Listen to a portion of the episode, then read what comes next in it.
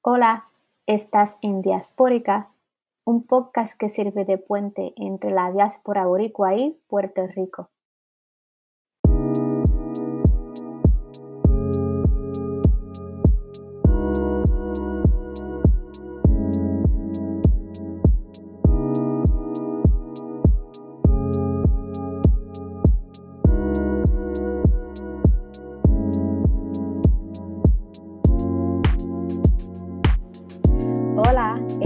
Nuestro episodio de la segunda temporada de Diaspórica número 9, un podcast que tiene el fin de darle una voz política a la diáspora puertorriqueña.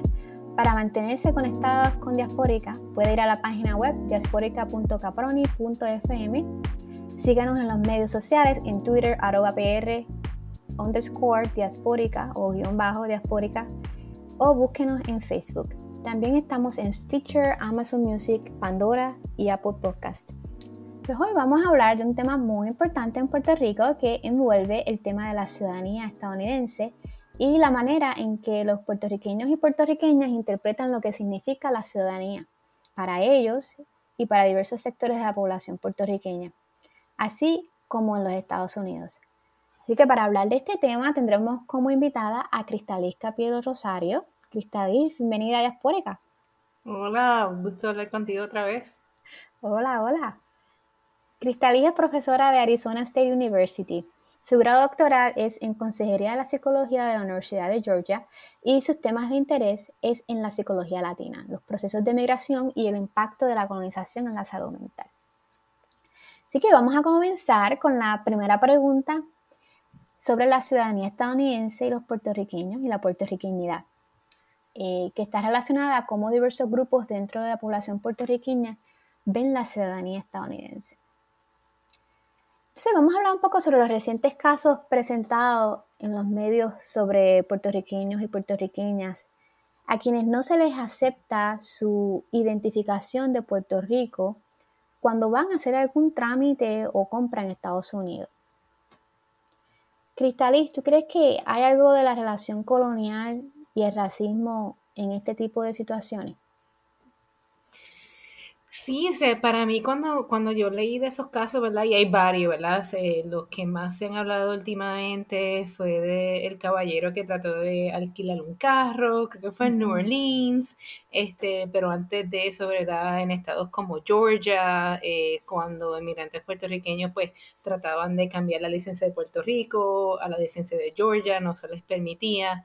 Eh, y simple, eh, de la manera que lo veo, ¿verdad? Es, es, está es solo un ejemplo en la larga línea de ejemplos y situaciones eh, las cuales demuestran de que aun cuando por más de, ¿cuánto ya? Más, más de 100 años, ¿verdad?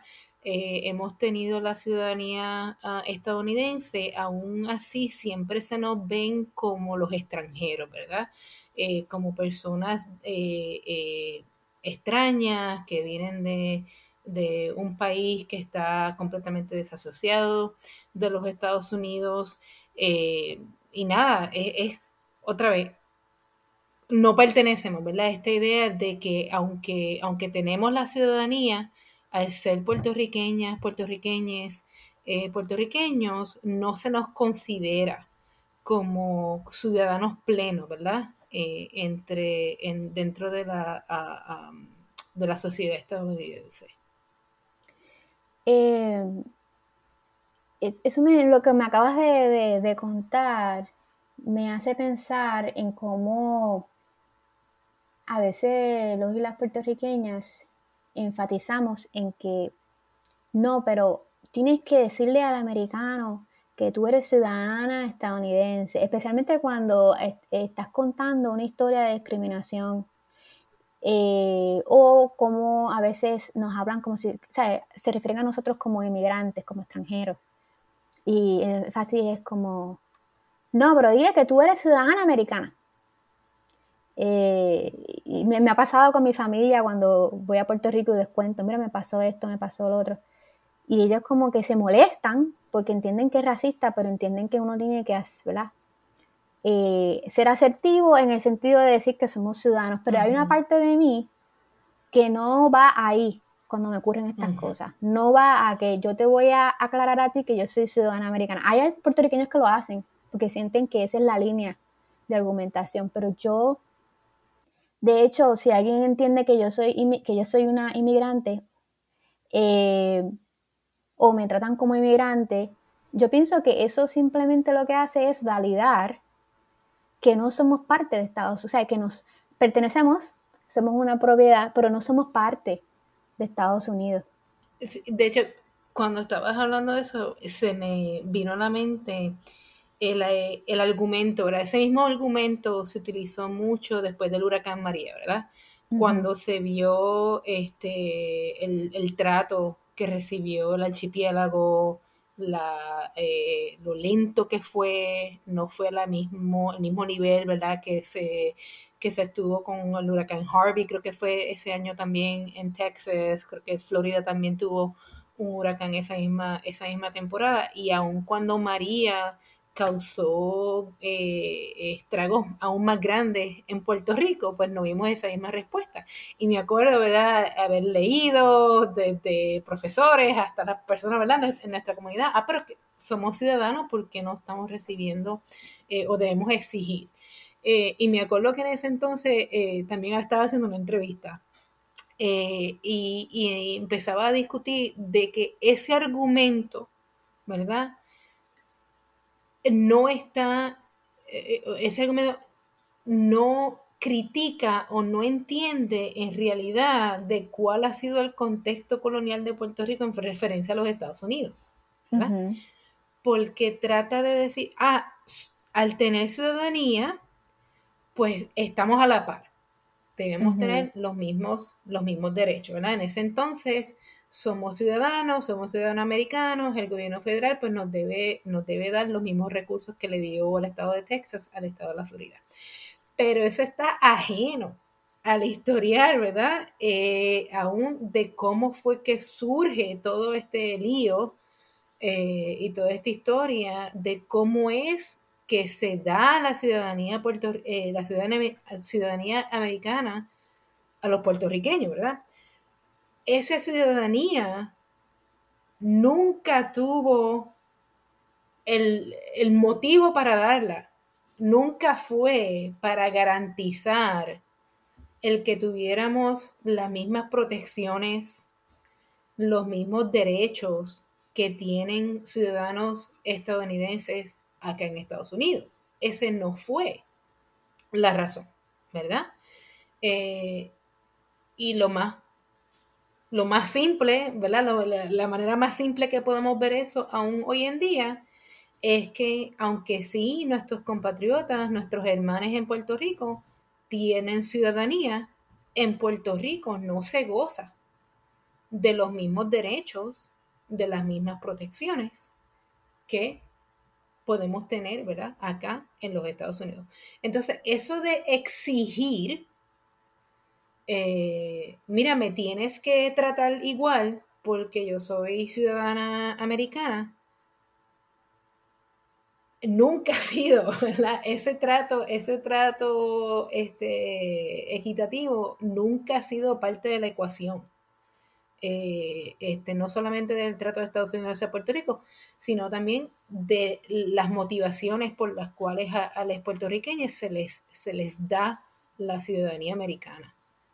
Bueno, en aquel momento mi reacción era cuando yo escuchaba a los estadounidenses, oh, los puertorriqueños, a los que parecían ser buena gente y querían como que ser, este, o presentarse como que apoyan a, a los puertorriqueños, a las puertorriqueñas los puertorriqueños son ciudadanos americanos, eh, debemos tratarlos de manera justa. Y por un lado, me, mm, yo me cuestiono todo ese argumento en el sentido de que, o sea, que la gente que no es ciudadana estadounidense no la vas a tratar de manera justa.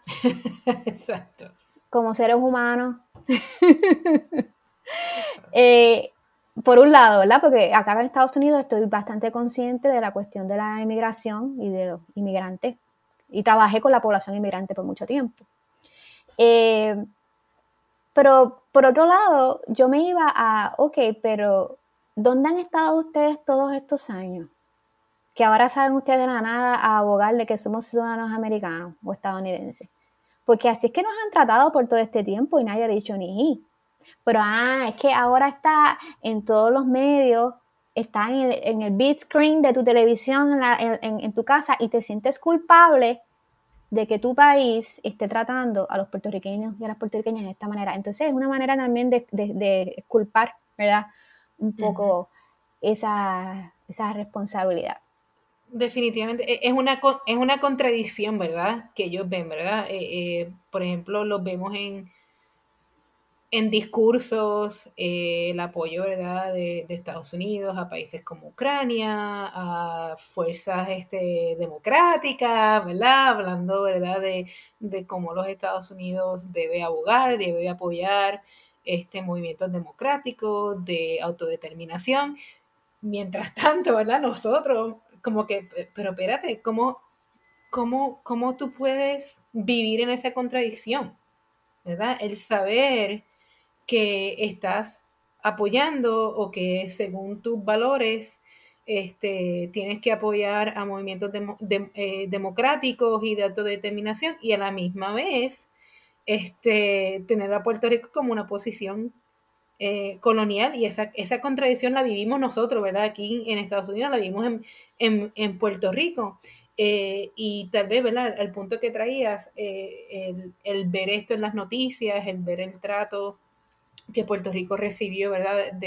luego de estos desastres naturales, eh, confronta de cierta manera, ¿verdad? A las personas estadounidenses, a ver, pero espérate, ¿cómo es que, cómo es que voy a tratar a supuestamente ciudadanos americanos de esta manera?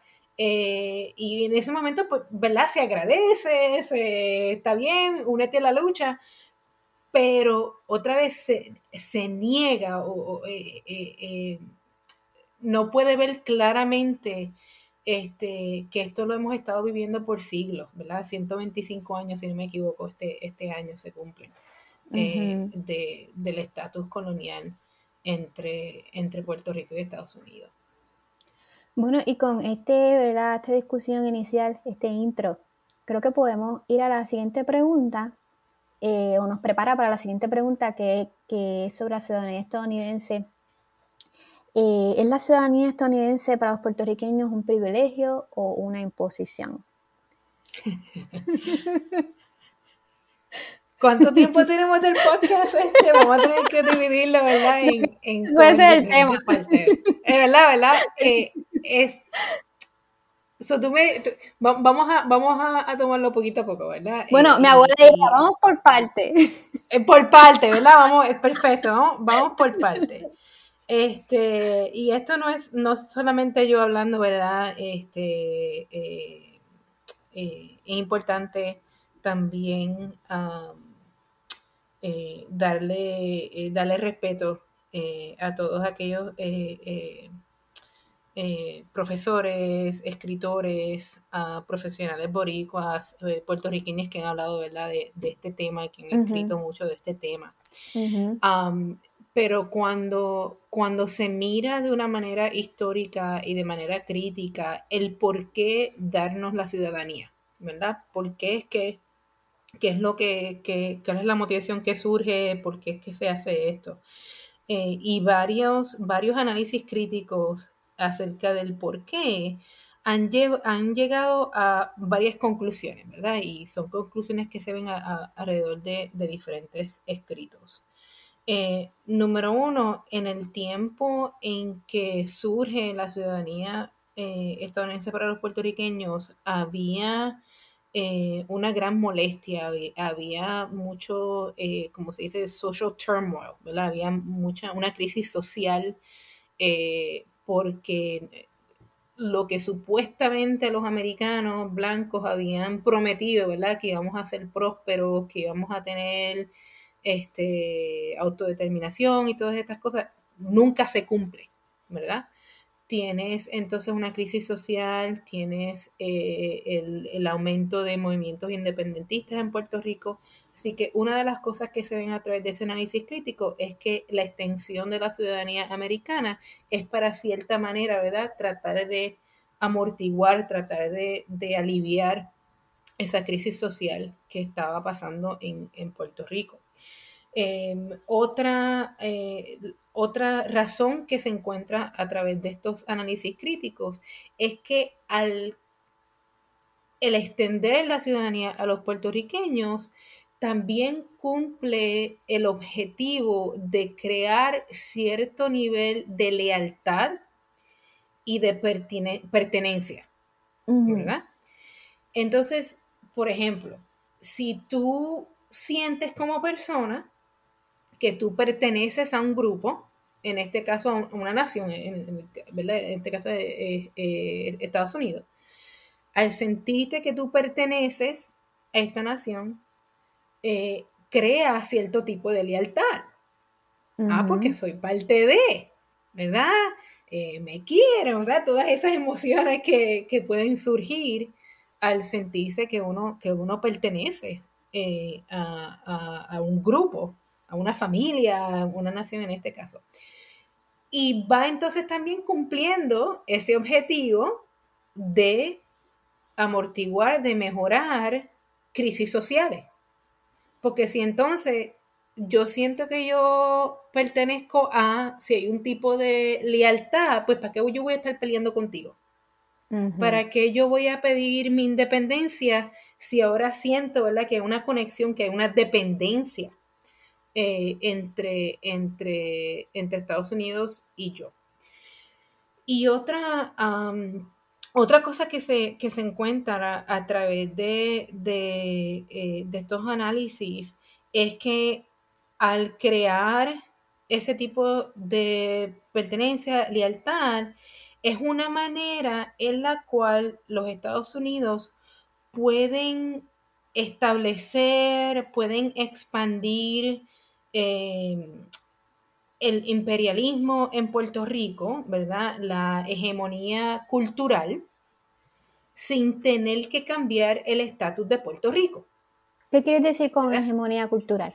So, por ejemplo, eh, una de las razones por las cuales, eh, y, se habla ¿verdad? En, los, en los casos insulares, en, esta, eh, todo esto que habla acerca de la discusión que había eh, cuando, se, cuando se establece Puerto Rico como un territorio, eh,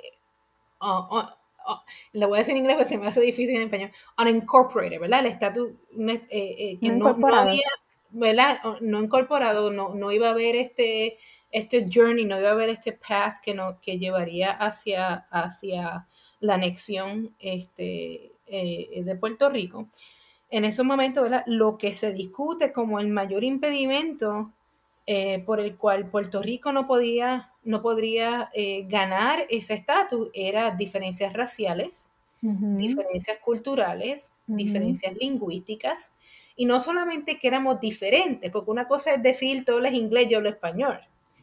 Otra cosa es decir que porque yo hablo español o el porque yo soy racialmente diferente a ti, entonces eso me hace menos. En esos casos insulares. Se, ve como esa actitud racista, esas ideologías racistas que veían al puertorriqueño como racialmente inferior, eh, eh, algo que era corrupto, menos de. Que nunca, nunca nunca iban a poder alcanzar, por decirlo así, el pedigrí eh, que los Estados Unidos necesitaban o que hubiese sido requerido para para poder, ¿verdad?, este, eh, admitir a, Puerto Rico, anexar a Puerto Rico como, como un Estado, como parte de, la Unión. Entonces, la ciudadanía lo que logra es imponer ciertos eh, programas sociales, ciertas intervenciones económicas, políticas, ¿verdad? Estructura de educación, a la salud, a estructura, de la, como dije, estructura política, estructura económica, que trata de reformar, por decirlo así. Hay varios escritos que, hablan eh, de ello. El primero que me, me surge a la mente de, Nicole Trujillo Pagán, ¿verdad?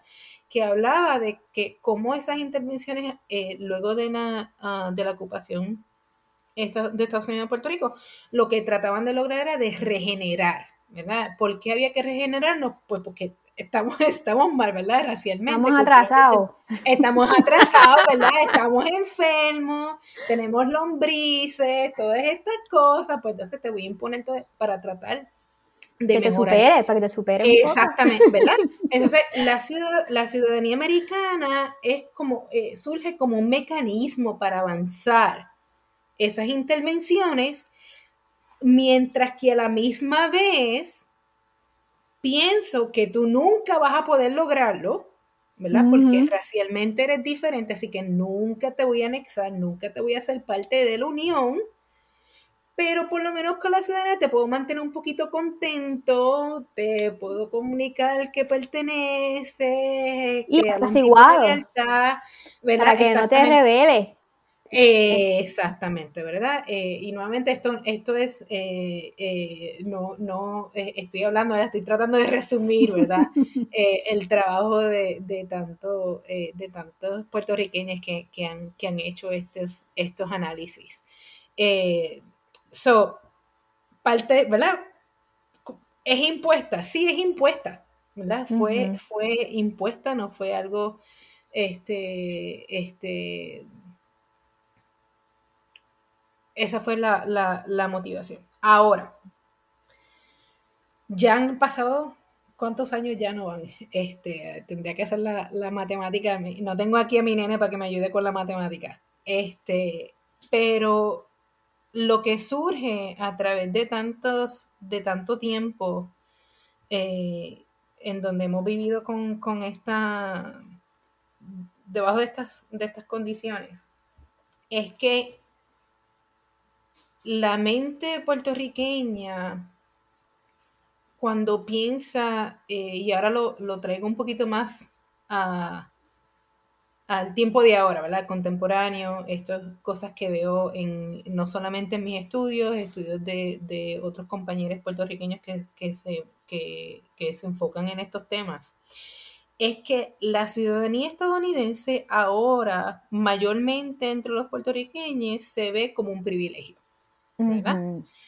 Eh, cuando hablamos de ese privilegio, usualmente lo que vemos eh, en las narrativas de los puertorriqueños, lo vemos en la data, es, eh, ¿verdad? Um, la facilidad con la cual podemos migrar, ¿verdad? que podemos entrar y salir de los Estados Unidos sin estas restricciones, ¿verdad? Que nuestros hermanos latines, este, inmigrantes de otros países tienen que, tienen que pasar, así que eso lo vemos como un privilegio, como una ventaja. Uh -huh. eh, otra, otra cosa que, que surge eh, frecuentemente es el, el, tipo de privilegio relacionado con la protección militar, ¿verdad?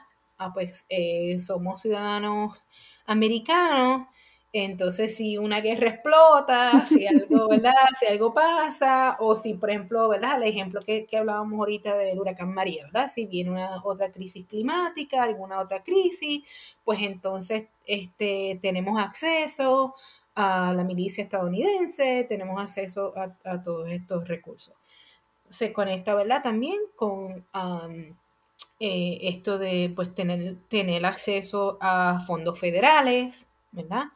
Este, que llegan a, a Puerto Rico y, muchas veces el argumento es, ah, pues este, si no tenemos estos fondos federales, ¿cómo vamos a, a, a sobrevivir? La ciudadanía estadounidense nos garantiza que vamos a estar recibiendo todavía esos beneficios. Y otro que, eh, eh, que también es comúnmente hablado entre nuestra comunidad es que entonces, eh, ok, pues en Puerto Rico no tenemos eh, las mismas, los mismos derechos, no tenemos las mismas protecciones, pero si venimos acá a los Estados Unidos, al tener esta ciudadanía, pues entonces se nos abren las puertas, ¿verdad? De la oportunidad. Eh, vamos a tener, eh, vamos a tener el mismo trato, vamos a uh -huh. tener las mismas, las mismas oportunidades. Eh, y de hecho, en, en algo que, que, escribí recientemente, eh, lo describía, ¿verdad? Como, como lo, los beneficios que usualmente asociamos a la ciudadanía estadounidense y cómo eso muchas veces eh, influye cómo, sobre todo aquellos que estamos en la, en la diáspora, aquellos que, que emigramos de Puerto Rico hasta acá a los Estados Unidos, cómo eso informa, ¿verdad?, eh, nuestras expectativas de, de, cómo vamos, de cómo nos, va a cómo nos va a ir aquí en los Estados Unidos, qué tipo de trato, qué es lo que vamos a poder lograr una vez estamos aquí en, en Estados Unidos. La eh, respuesta es complicada y bueno, bueno, bueno. Eh, creo que esta próxima pregunta está relacionada a lo que estabas hablando de cómo los puertorriqueños y las puertorriqueñas nos vemos a nosotros o nosotras mismas. Al ser ciudadanos estadounidenses. ¿Cuál crees que sea el impacto de tener la ciudadanía estadounidense en la manera en cómo nos percibimos a nosotros y nosotras mismas en relación a otros grupos de inmigrantes? A mí, eh, esto, you know, eh, más por experiencia propia, ¿verdad? Y anécdota y también en, los trabajos que he hecho, yo creo que algo que es bien consistente es que lo vemos como una ventaja, ¿verdad? Lo vemos como, un privilegio, eh, lo vemos, ¿verdad? Nuevamente, y, de cierta manera es cierto, ¿verdad? No, no tenemos que pasar las mismas dificultades y vicisitudes que, que hermanes, eh, ¿verdad? Que tienen que cruzar la frontera, que tienen que pasar tantos problemas eh, al tratar de, emigrar acá a los Estados Unidos. Eso no es nuestra experiencia, ¿verdad? No es, no es, lo, que, no es lo que pasamos. Y pues lo vemos como una, lo vemos como una ventaja, lo vemos como algo que nos, que nos debe ayudar. Eh, y de hecho, eh, a veces lo que, lo que pensamos, y esto lo veo también en, conversaciones que tengo con, miembros de nuestra comunidad a través de mis trabajos, es que hay como, esta, como este burden, como esta, como esta responsabilidad, ¿verdad?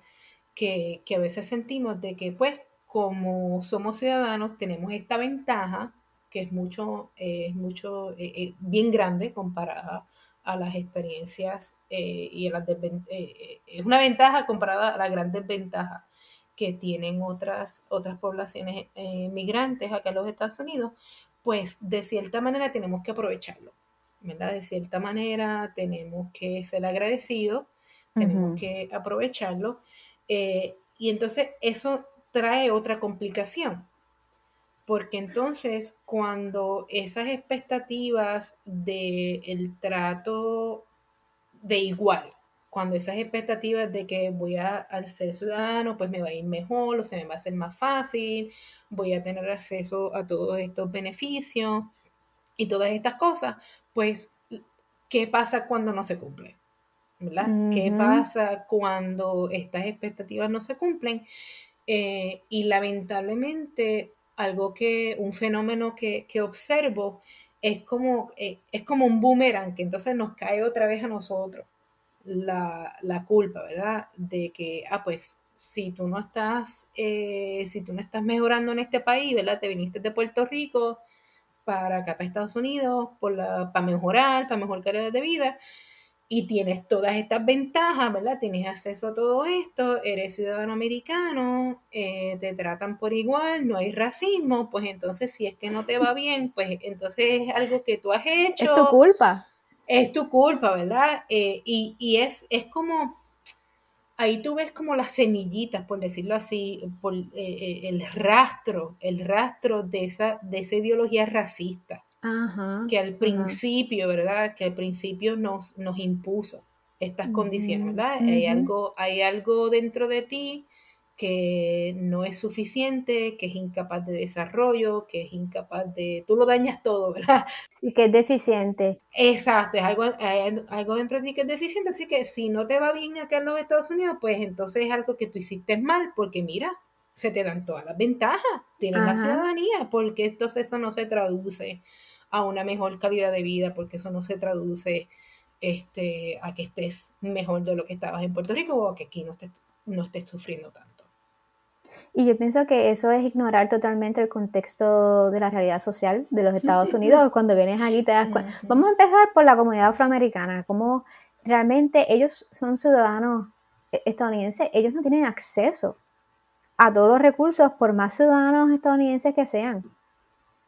Es como que yo te doy la ciudadanía estadounidense, si no logras hacer lo que, o sea, si no logras superarte es tu culpa, sin considerar que incluso las minorías que han vivido aquí por tantos y tantos años no tienen ese acceso, ignorando que el racismo en Estados Unidos es real. Exacto. De hecho, ahora que dijiste eso, me acuerdo, hace, hace unos días estaba releyendo, ¿verdad? Porque es tan bueno, eh, unos escritos de, de William Vélez, eh, y él hablaba de, de, eso mismo, ¿verdad?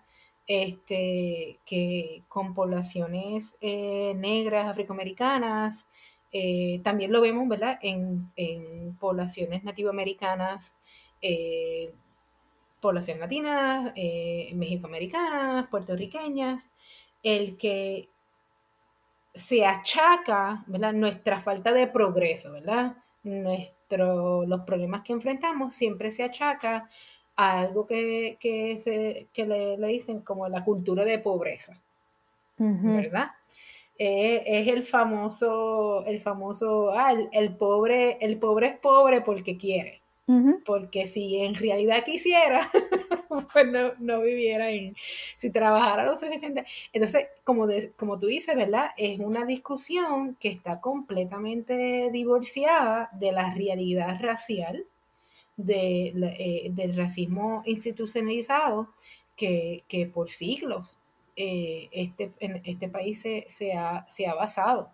Eh, y aún, ¿verdad? Tú lo dices, ¿verdad? A través de este, y yo no soy experta en la constitución, ¿verdad? Pero uh, cuando, cuando se enmienda, cuando se les extiende la ciudadanía estadounidense a poblaciones eh, eh, negras afroamericanas, eh, vemos que aún, aún cuando se legaliza, ¿verdad? Aún cuando, aun cuando está en la constitución, aún cuando está escrito eh, el que, igual para nosotros, ¿verdad? Está escrito que somos ciudadanos americanos. Eh, no se vive esa experiencia. La, experiencia vivida contradice lo que está legalmente escrito, lo que se ha dicho que, somos. Eh, y en realidad lo que, lo que se vive es una, es una constante interrogante eh, de que tú en realidad no eres, ¿verdad? Este... Y hay un constante recordatorio, al menos yo siempre siento el recordatorio de que yo no soy parte de Estados Unidos.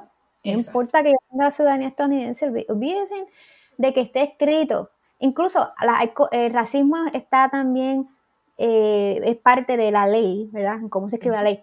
Pero cuando se intenta de, desprender ese racismo a través de la ley y decir que somos los puertorriqueños son ciudadanos americanos y todos somos iguales ante la ley, etcétera.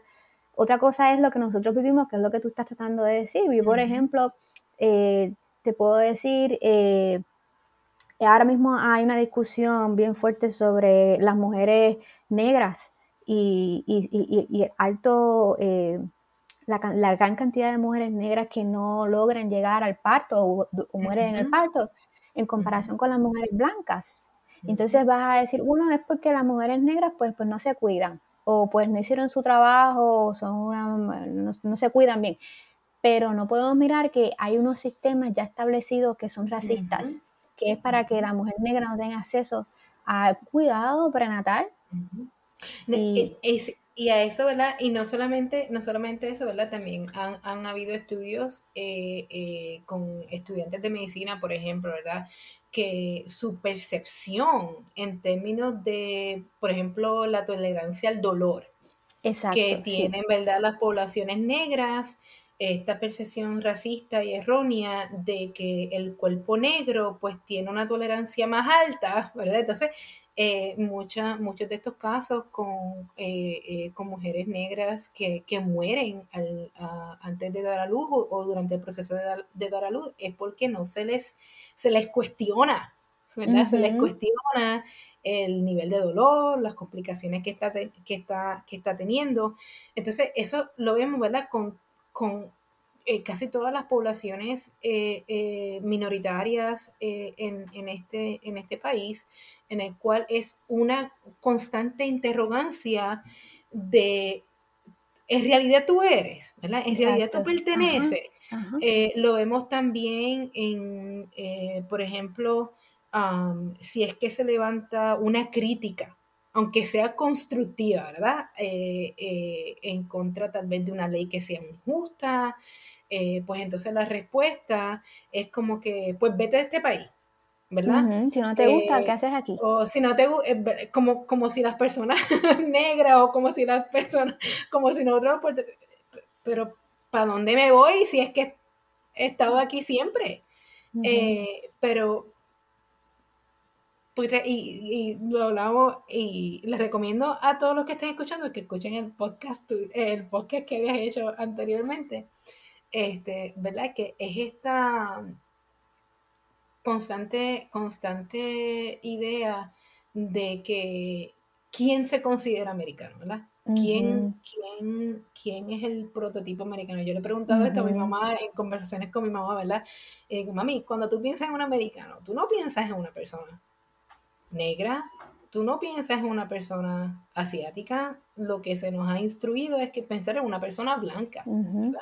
Pues todo eso, ¿verdad? Se va se va eh, eh, regando en todos estos conceptos de, quién es, quién no es, quién pertenece, quién no pertenece, eh, y lo vivimos ¿verdad? en carne propia, aun cuando por ley, aún este, por tanto tiempo, supuestamente tenemos este estatus, este, esta identidad relacionada a la ciudadanía americana que supuestamente nos garantiza un trato, un trato equitativo.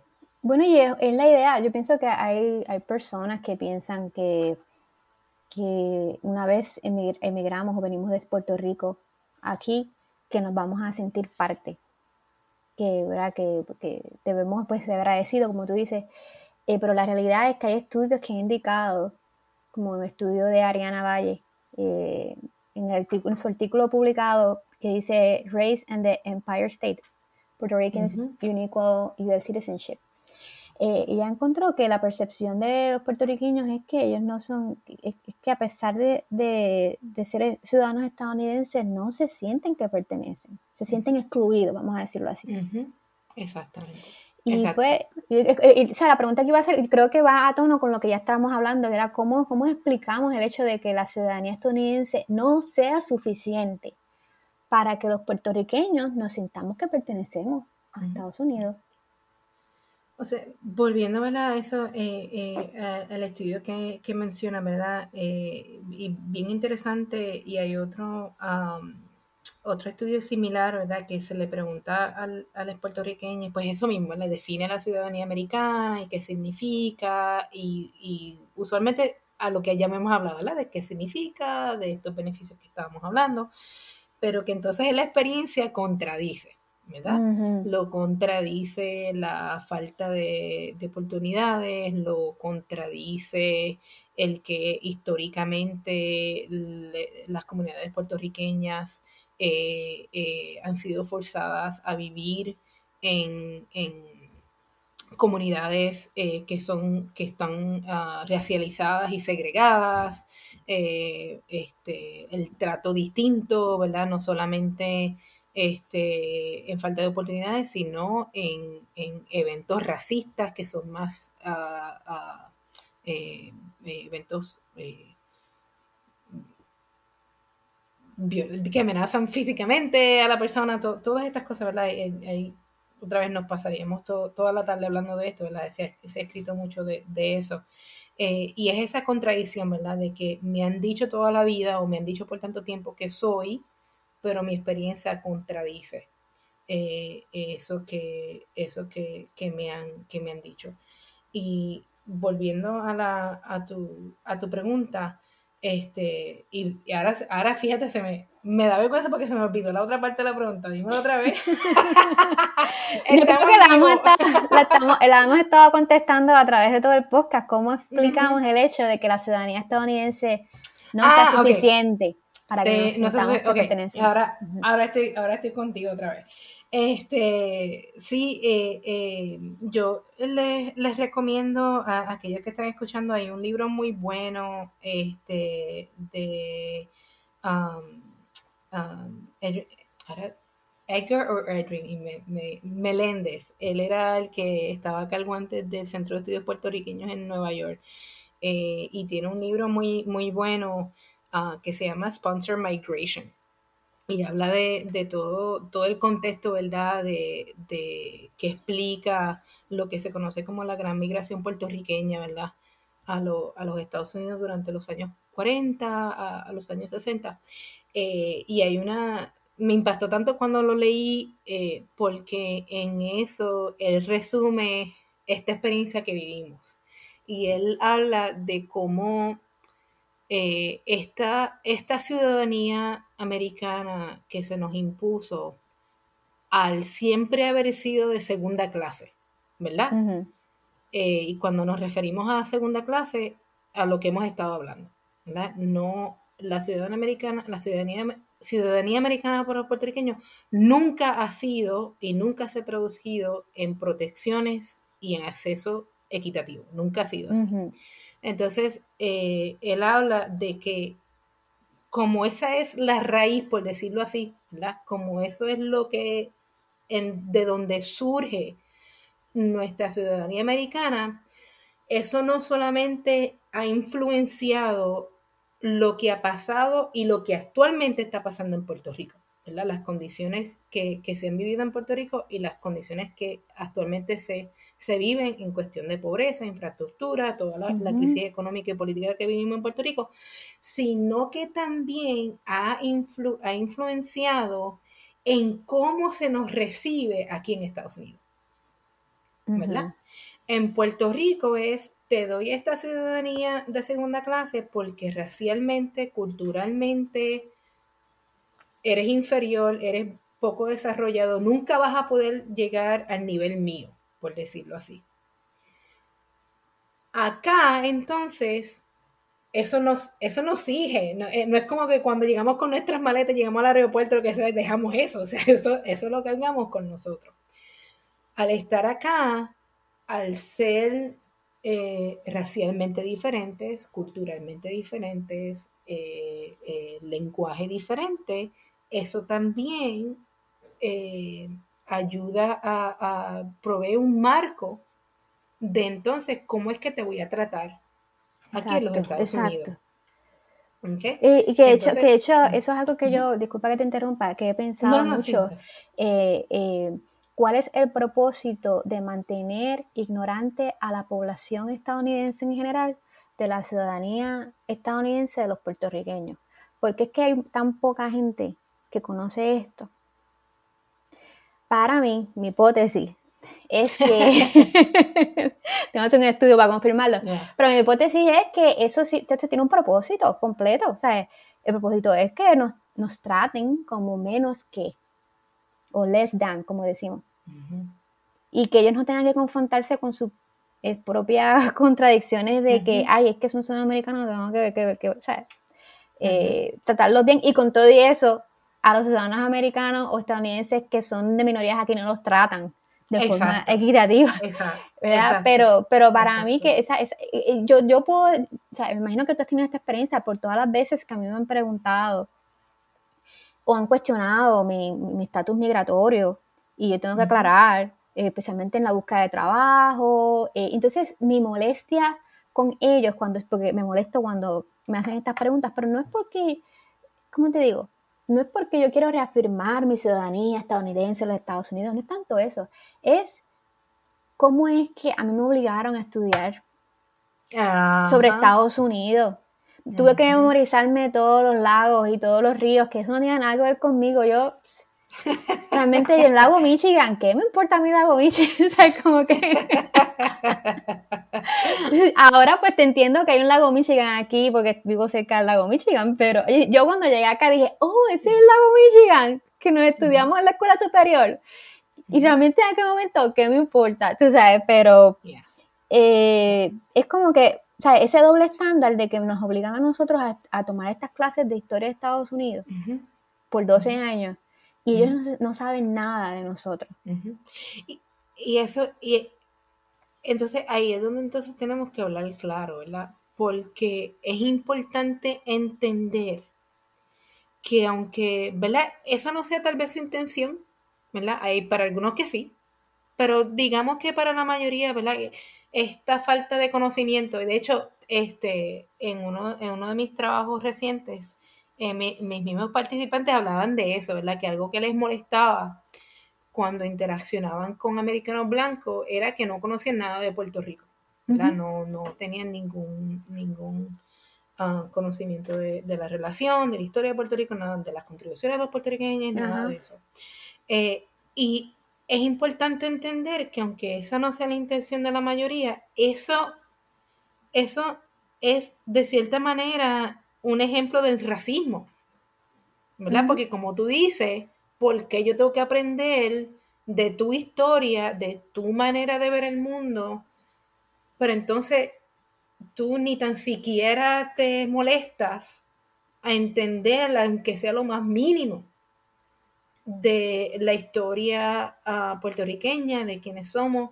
Eh, y eso no solamente, ¿verdad? Nosotros lo vivimos y en nuestra experiencia, pero lo vemos ahora, ¿verdad? Este, eh, por ejemplo, con el ataque a, a movimientos para, para, expandir, para dar más conocimiento a la historia de la, de la comunidad negra en Estados Unidos, ¿verdad? en estados como, estados como Texas, estados como Florida, en donde se legalmente se ha prohibido el, hablar de otra historia que no sea la historia, la historia blanca. La, historia blanca, ¿verdad? Y eso es lo que, lo que para algunos, ¿verdad? Para algunos, sobre todo aquellos en el poder, la intención es pues seguir manteniendo esa jerarquía de poder en donde el blanco está arriba y los grupos minoritarios raciales, eh, ¿verdad? Y tantas interseccionalidades están, están eh, faltas de poder y más bajos en esa jerarquía. Eh, pero para aquellos que participan de manera pasiva, es el no conocer, el no tomar tiempo, el no, ah, pues, no sé. ¿Verdad? No, no me ocupo. Este, porque, no es, porque lo que están comunicando, lo que se comunica con eso es que no es importante, eh, no es relevante, no hace ninguna, ninguna diferencia. Este, ya. Bueno, eh, todo lo que estamos hablando me trae como flashbacks de todas las preguntas y los comentarios que los estadounidenses me han hecho a través del tiempo que he estado aquí, incluyendo de que van a ir a participar de la parada de la independencia de Puerto Rico, aquí donde vivo. Y me quedo como que, ¿cómo? ¿De cuál? ¿De cuál parada? y, tener que clarificar, eh, no somos un país independiente. Eh, y, la cara de vergüenza que, que, a veces ponen, porque se sienten totalmente avergonzados. Eh, pero otra vez, yo no estoy para rescatarlos, pero a la misma vez es como que te deja una idea de la ignorancia. Y, otra vez, este es el pueblo que queremos pertenecer. Eh, y, podemos entonces movernos a la próxima pregunta. Sí. Eh, esto es un argumento que utilizan mucho en contra de, eh, de, esta, de esta noción de diáspora. Eh, em, hay muchos estadistas que piensan que, no se debe usar el término diáspora, y, gente que no es estadista, también, para referirse a los puertorriqueños viviendo en Estados Unidos porque somos ciudadanos americanos. cuál es tu opinión sobre este argumento? Sí, el famoso, el famoso yo no, yo no migro, yo me mudo. Este, ¿verdad? ¿Para qué? ¿Por qué diáspora? ¿Por qué, por qué me vas a poner el, el, nombre de migrantes y yo, eso es como moverse de Nueva York a Texas o whatever, ¿verdad? Vuelvo a lo que estamos hablando, o sea, es, es un argumento falta eh, sin contexto histórico. Porque al, ser diferentes, ¿verdad? Todas estas diferencias eh, que hay entre, entre nuestra comunidad, eh, y la, el grupo dominante acá en Estados Unidos nos, nos pone como una marca, ¿verdad? Nos ha marcado por, ciento, por, por más de, de, de 100 años como que somos diferentes. Entonces, por más que, por más que un papelito diga que soy ciudadana y que pertenezco, la experiencia no, no, no, no, no se alinea con lo que está, con lo que está escrito. Eh, así que esa es una de las razones por las cuales decimos este, que somos migrantes, porque eh, de hecho hay eh, escritores como Jorge Duani, han escrito acerca de, esto también, ¿verdad? Que, la experiencia eh, migratoria de los puertorriqueños es más parecida a una migración transnacional, ¿verdad? Aunque estamos dentro de los mismos bordes, por decirlo así, en términos de que somos un territorio americano, al tener todas estas diferencias, el proceso, por ejemplo, de aprender otro idioma, eh, las experiencias de racismo, están a veces a la par con, ¿verdad? con, con eh, comunidades migrantes eh, de, de, otros países que no son, que no tienen el mismo background eh, cultural, que no tienen el mismo background de lenguaje y todas estas, todas estas cosas. Eso, eso, es una de, una de las razones. Y la otra que creo que, que también es parte de la, de la discusión, sobre todo entre y eso, ¿verdad? Como tú dijiste ahorita, no tengo data, pero es algo que, que siento, ¿verdad? Y que, que, a veces este, lo noto en conversaciones, es que entre aquellos que tenemos esta visión crítica eh, de lo que ha sido la relación entre Puerto Rico y Estados Unidos, eh, hemos, no diría como llegado a la conclusión, eh, pero hemos como que conectado ciertas cosas, por decirlo así, eh, y mm, vemos que nuestra, el tener que habernos venido para acá, el tener que haber migrado para acá, no fue, no fue una elección así free choice de que me voy, ah, me voy porque me transfirieron el trabajo, ¿verdad? Eh, no, no es decir que ¿verdad? Que esas experiencias también se han vivido, ¿verdad? Tú tienes, estás una, una compañía en Puerto Rico y o pediste un transfer o tu compañía se transfirió y te trajeron. Pero para la mayoría de, de nuestros compatriotas que han tenido que tomar esa decisión, no ha sido así. Ha sido por las condiciones que se han creado en Puerto Rico, ¿verdad? Porque si hubiera sido por nosotros, si hubiera sido por lo que nos nace del corazón, no estuviéramos aquí, estuviéramos eh, allá con, familia, este, una de ellos, ahora soy mamá de un niño de seis años, ¿verdad? En no, en no criar a mis hijos, al no criar a mi, a mi hijo no tener esa misma ¿verdad? conexión con primitos y tías y tías. O sea, eso no fue lo que yo yo no hubiese querido eso, ¿verdad? Eso no fue algo que, este, que yo hubiese querido. Eh, y entonces lo vemos entonces nos vemos como que, no, yo no estoy, si las condiciones fueran diferentes, si, las, si la situación, las circunstancias fueran diferentes, yo no estuviera aquí. Entonces lo vemos como que somos eh, migrantes coloniales o somos este, migrantes este, forzados, ¿verdad? este, este, tal vez no es lo mismo, ¿verdad? Tal vez no sea lo mismo como una comunidad migrante de refugiados o aquellos que están pidiendo asilo. Eh, pero si pudiéramos, ¿verdad? Lo que se está viviendo, por ejemplo, ahora en Puerto Rico, eh, el desplazamiento eh, de los puertorriqueños, la falta de, vivienda que, se pueda, ¿verdad? Que se pueda pagar con los sueldos de Puerto Rico, las condiciones con el sistema eléctrico, lo que está pasando con Luma, todas, ¿verdad? todas esas cosas que están pasando. Eh, si esas condiciones no estuvieran ahí, pues muchos de nosotros tal vez estuviéramos en, nuestro, en nuestro hogar y con nuestras familias.